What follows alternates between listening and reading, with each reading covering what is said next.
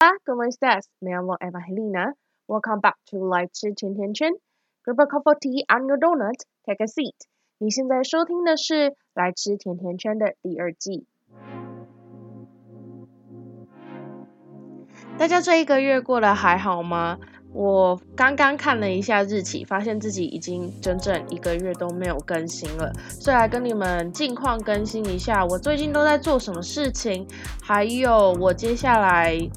对于这个节目的计划会是怎么样的。学期结束之后，我就开始回家，应该说学期结束之后，我就回家开始超级无敌大耍废，在家整整四天，就只有除了帮忙做一点家事，我只是。吃饭跟睡觉，我让自己的身心完全放松到成为一个废物的地步。那后来我又回到高雄，因为我要帮，除了要帮我的小孩上家教。还要帮忙筹办学校有关于工作坊的事情。那工作坊筹办，我们是已经花了一整个学期的，但是其实学期中有很多行政上面的工作，我们都没有做到，是要等到期末筹备周的时候才开始做。那就包含说。呃，建立一些比赛要用的表单，还有签到要用的表单，然后行前性的内容大概看一下，还有一些比如说手册，然后手册的内容要包含啊讲师啊，要包含学校里面一些资讯啊，包含一大堆家长会担心的东西，还有我们所谓一些会扣保证金的规定等等，所以我们其实花了很多时间在这个上面，然后之前。跟我们合作的旅馆，它现今年又是防疫旅馆，所以我们也是特地又去骑车啦，然后去学校附近的地方努力的找了搭建车很快就到，然后价格又不会那么高的旅馆，因为毕竟我们对给讲师住的旅馆的预算也是还蛮有限的。后来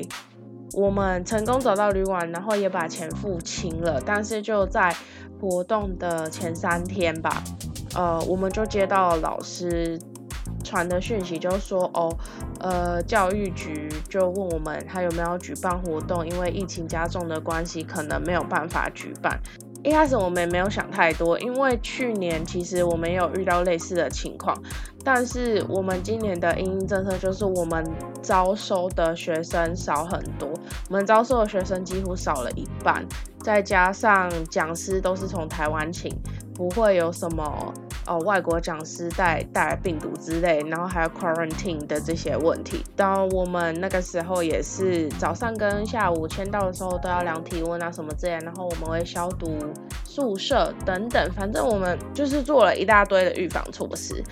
所以那个时候的我们就是很 confident，我们就想说 OK，我们一定不会被取消活动的，对吧？但很不幸的就是我们还是被取消活动了。然后我觉得还蛮心寒的一个部分是，我感受不到在上位者，在上位者应该要给给予我们帮助，但我们好像只接收到最亲近的课外活动指导组老师的帮助，然后取消活动的在上位者却。一点，他感觉一点都不 care 这件事情，好像我们从一开始就是办这个活动就是烫手山芋啊，然后呃没有必要啊，还硬要办这个活动。那实际上他就是口口口口声声说，呃要支持学英文啊，要支持我们教辩论什么之类有的没的东西，可是他表现出来就不是这样。先是他觉得我们办活动赚太多钱，所以必须要。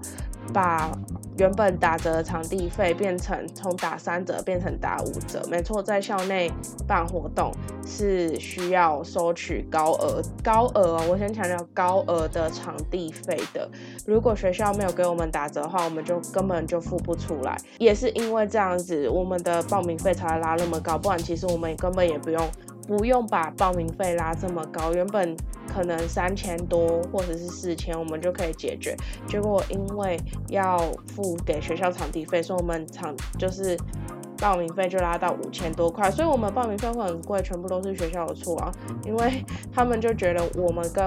我们这个营队虽然说是校内学生也可以参加，可是其实还有校外的学生，然后我们又有收报名费是盈利，可是重点是我们其实报名费。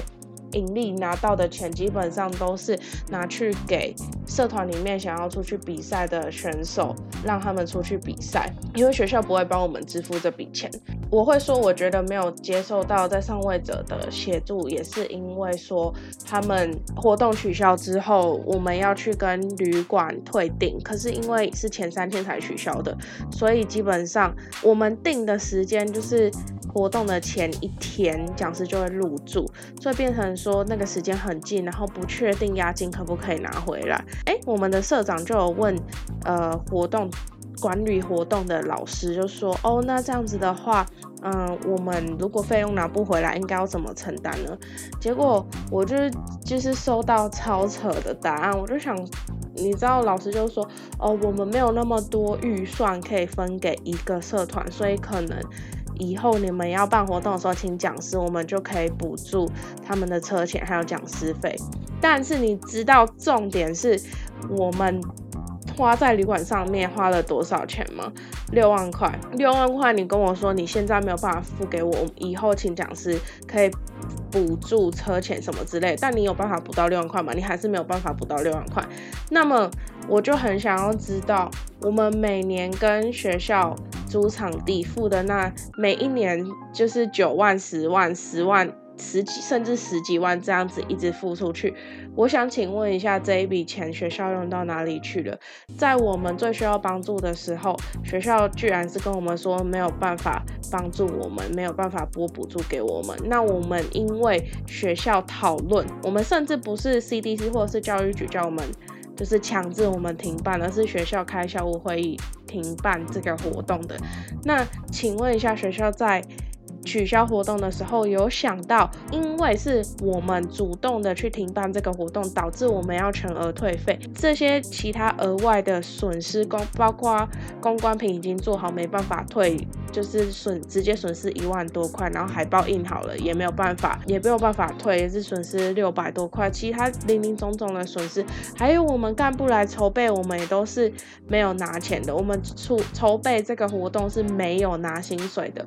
这些。在取消活动的时候，在上位者 （A.K.A. 校长），我就直接点名校长，他完全没有考虑到这件事情啊，他就觉得说活动取消就取消了。今天如果不是我们社团有社团的财产可以足够去 cover 这笔钱的话，那请问是谁要来 cover 这笔钱呢？学校不给我们钱，难道我们要为了办这个活动，然后去打工，然后慢慢还债吗？不可能吧？所以我就觉得。这件事情非常的扯，然后对，这就是我的抱怨。哈，我光是抱怨我就快要讲十分钟了，但是还是要再更新一下其他的近况，就包含说，呃，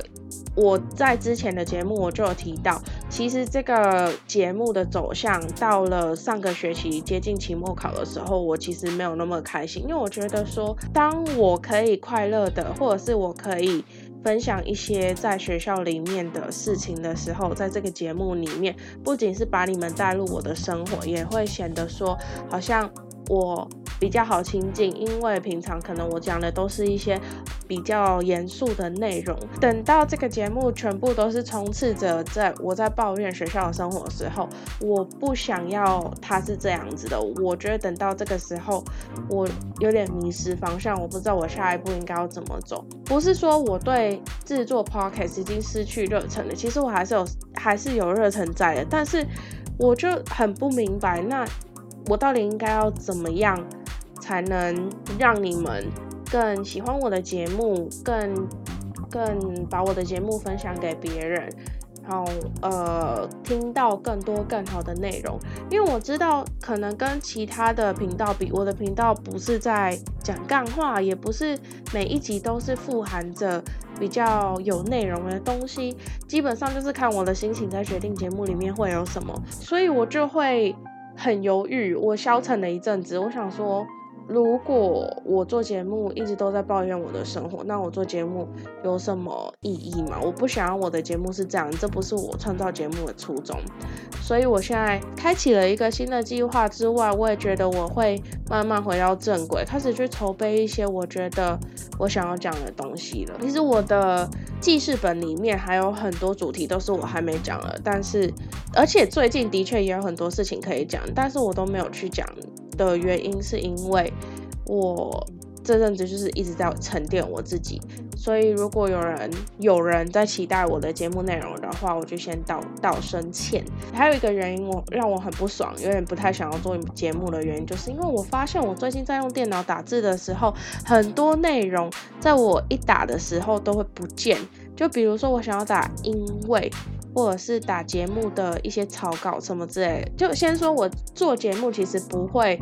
打什么完整的草稿、逐字稿之类，我是会把大概的大纲打下来。我在打大纲的时候，或者是我就是平常在做报告的时候，不知道为什么最近那些字就会一直不见，然后就觉得很烦，我就想说这台电脑到底是可以用还是不能用。那后来我去查查 Google，我才发现说哦，好像呃是。是电不是电脑的问题，好像是浏览器是 Chrome 的问题，或者是好像其他其他浏览器也有遇到这个问题，是 Windows 他们呃，如果你是用注音的输入法的话，就会遇到类似的问题。结果我刚刚在网络上面又随便跑，我就发现哦，有人用把那个扩充功能全部都关掉，就不会有这个问题了。尤其是 Grammarly，我不知道你们有没有用 Grammarly，可是它就是一个可以帮你矫正你打错字的一个免费的软。或者是你在做作文写的很不顺的时候，它可以帮你看一下大概文法哪里不太顺。那免费版我就觉得还可以了啦，我通常都是用免费版的。反正我把它从我的扩充功能移出之后，就终于恢复了，我真的超开心。先跟大家节目预告一下，我虽然说这个主题呢已经超多人录过了，但是我相信每个人每个人的诠释方式。所以，我接下来应该也是会录呸呸天竺鼠车车，跟大家讲一下哦，我他在我身边引发了一些热潮，还有我这停止不了我自己唱超跑情人梦哎，每个人的心里都有一部天竺鼠车车，不要说它只是一部代步的工具。好，不行，我就怕我怕我再唱下去会被打。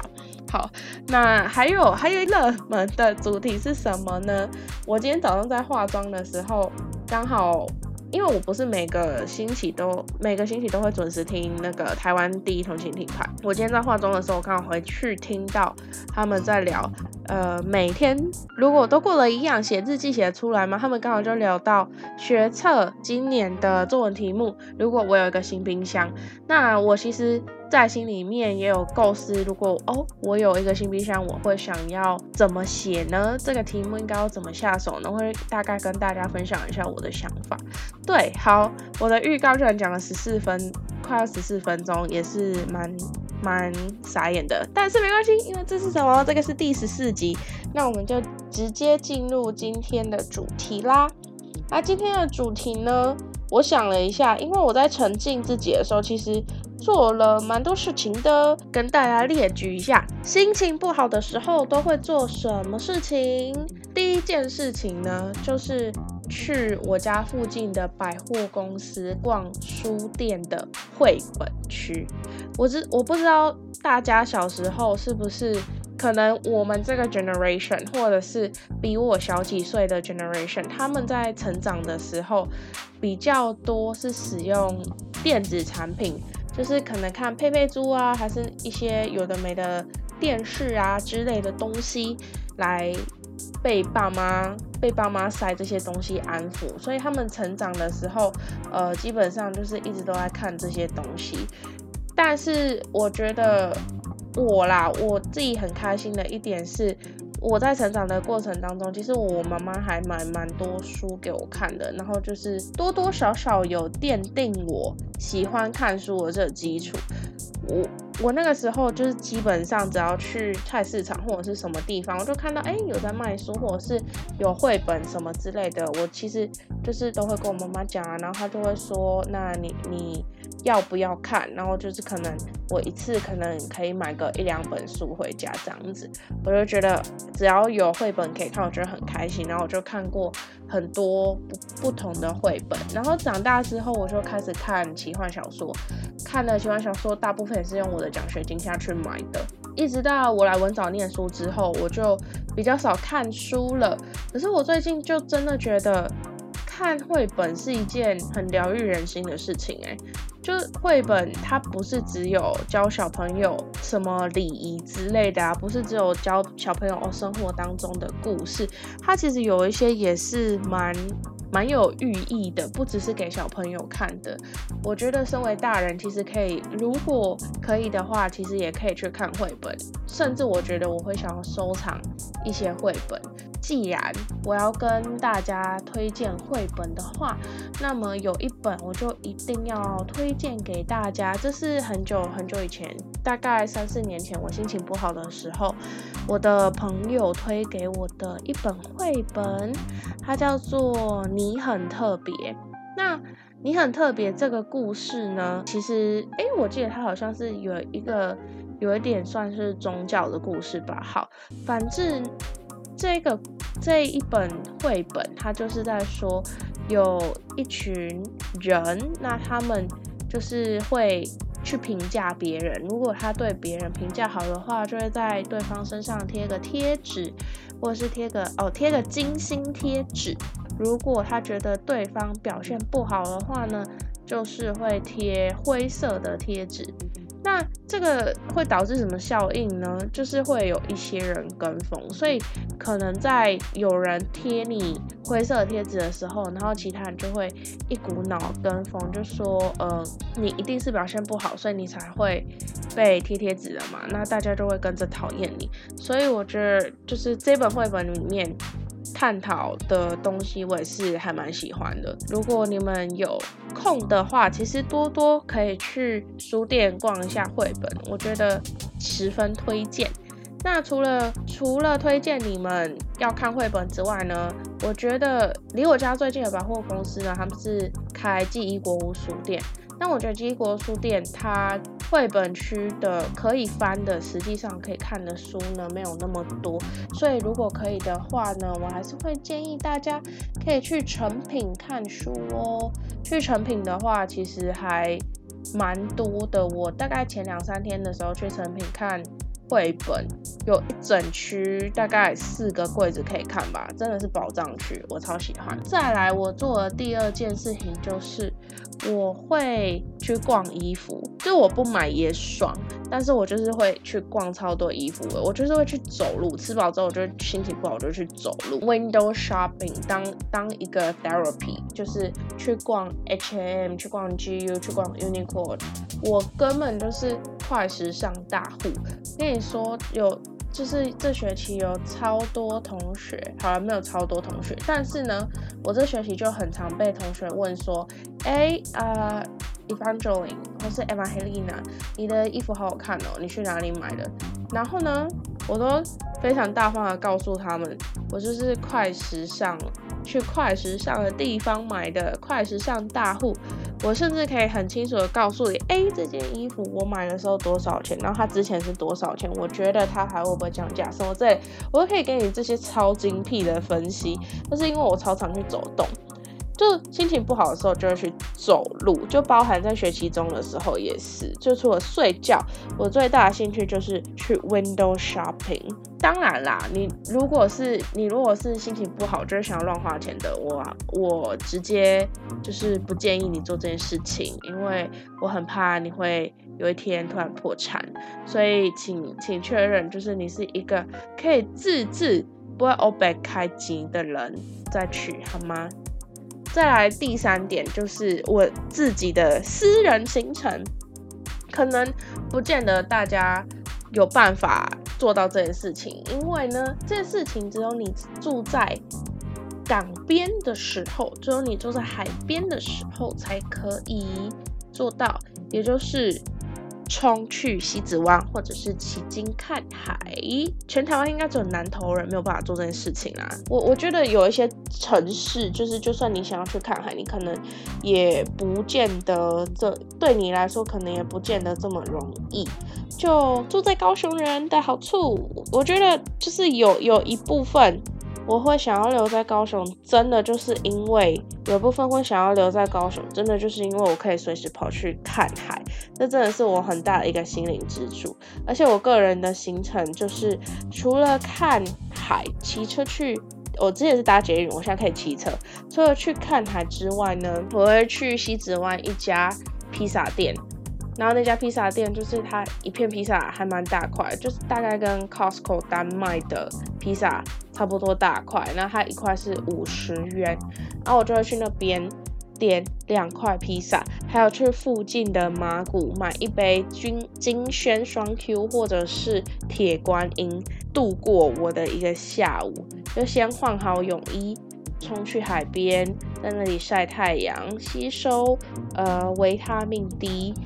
吸收完之后吃披萨、喝饮料，然后再回家。你看这日子过得多惬意呀！真的是哦，你心情再不好，你到海边去，你就就听着海浪的声音。我我速度，我这个速度，幸好我是在台湾，我速度在海滩上面睡着，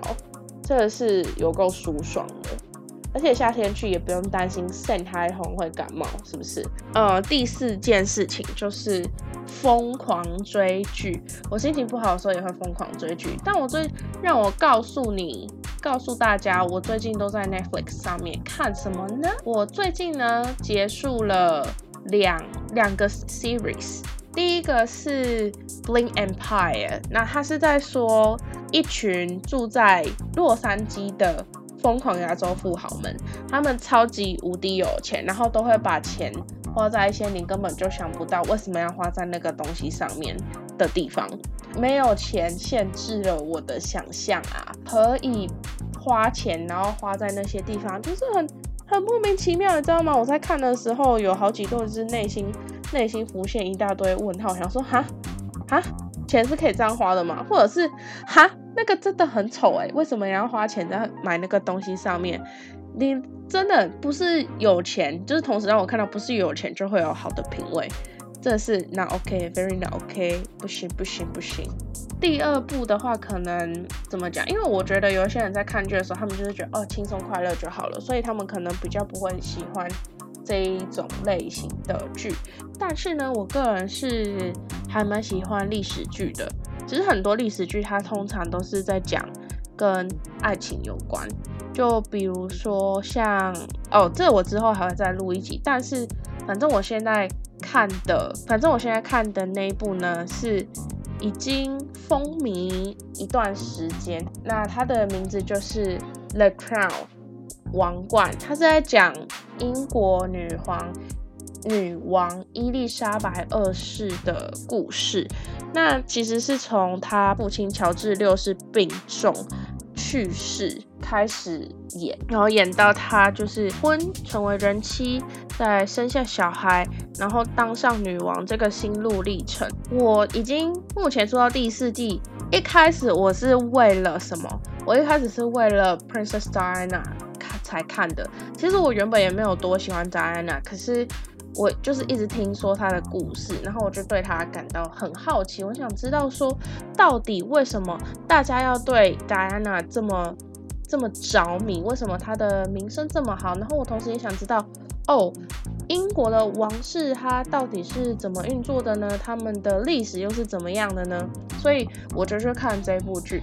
导致于我现在讲英文都有一股很像英国腔，又不是英国腔，我不知道到底是不是英国腔，我自己没有办法辨别是不是英国腔的腔调。就算我，因为其实英国腔分蛮多种的，就是我之前在 YouTube 上面看 Vogue 他们出的一个影片，他就是在分析说，哦，你的听 accent 你就可以知道对方是来自哪一个地方，属于的在 The Crown The Crown 里面他们讲的。英文当然就是比较属于 high class，比较比较属于上流社会人士在使用的英国腔，所以我觉得还蛮有趣的。但是我后来发现，因为我现在我第四季看完之后，我又从从头开始看，从第一季又开始重看。那我现在又已经看到第三季了，所以我已经等于快要把这一整个系列看完了。但我就觉得很烦，因为我今天查资料的时候才发现说，才发现说他们。第五季要等到二零二二年才会推出，因为他们拍完第四季之后就决定休息一下，所以第五季要从二零二一年的六月才会开拍。我就觉得很烦啊，就是 COVID 这么肆虐，所以其实很多剧都延后了，就是有一些剧都已经延后了，然后我就会觉得一直等很烦，就很像你每年在等《Game of Thrones》的那种感觉，而且你还不是每年都可以看得到。还有一部，一部，还有一部我很想要推荐的是现在正在更新当中，然后它目前没有在 Netflix 上面的，但是你知道，虽然说我不鼓励看盗版，但是如果你在台湾想要看的话，你可能也只能看盗版的吧。反正他是看那个《汪达与幻视》，我不知道有没有人看。它英文名字叫《Wonder Vision》。那《Wonder Vision》它是在讲绯红女巫跟幻视对他们两个之间的一个爱情故事。那前两三集呢，看起来是还前两三集很迷耶，就是他。它是整个让我，因为我是没有好，我必须承认我是没有看过《不复仇者联盟》的人，所以我在看《Wonder Vision》的时候，我就是一头雾水。然后前两集又超迷，可是从第四集开始，他就开始把呃第三集还是第四集，他就开始解释。就是反正他到后面就开始慢慢解释一些前面埋的彩蛋，还有整体的情况是怎么样，然后就开始就，呜，它变得超好看，所以我就推荐大家看。好了，以上就是我最近在做的事情，然后还有我可能接下来会想要录的东西，而且呢，呃，我在上一次。做结尾的时候，我还跟大家说，因为我不是用 iOS 系统，我没有看到，没有办法看到 Apple Pocket 上面的评论什么之类的。我后来今天上线的时候，看我的 dashboard，终于看到，呃，First Story 它开了这个新功能，是可以让我看到大家在 Apple Pocket 上面的评分的。所以说，如果你喜呃，如果你有什么想要跟我的话，终于呀可以直接留言在 Apple Pocket 上面啦，Smash that button。好了，不行，我不要不要乱选 Uncle Roger，他最近才出事而已。但是就是。Smash that button and leave comment so I can reply to you。如果你喜欢今天的节目的话，欢迎在各大可以联络到我的平台，包含 Instagram、Apple Podcast 或者是 First Story 上面直接留言。如果你有什么想要跟我讲的话，真的告诉我，Tell me，I'm eager to know about it，好吗？好，那今天的节目就到这边啦，拜拜。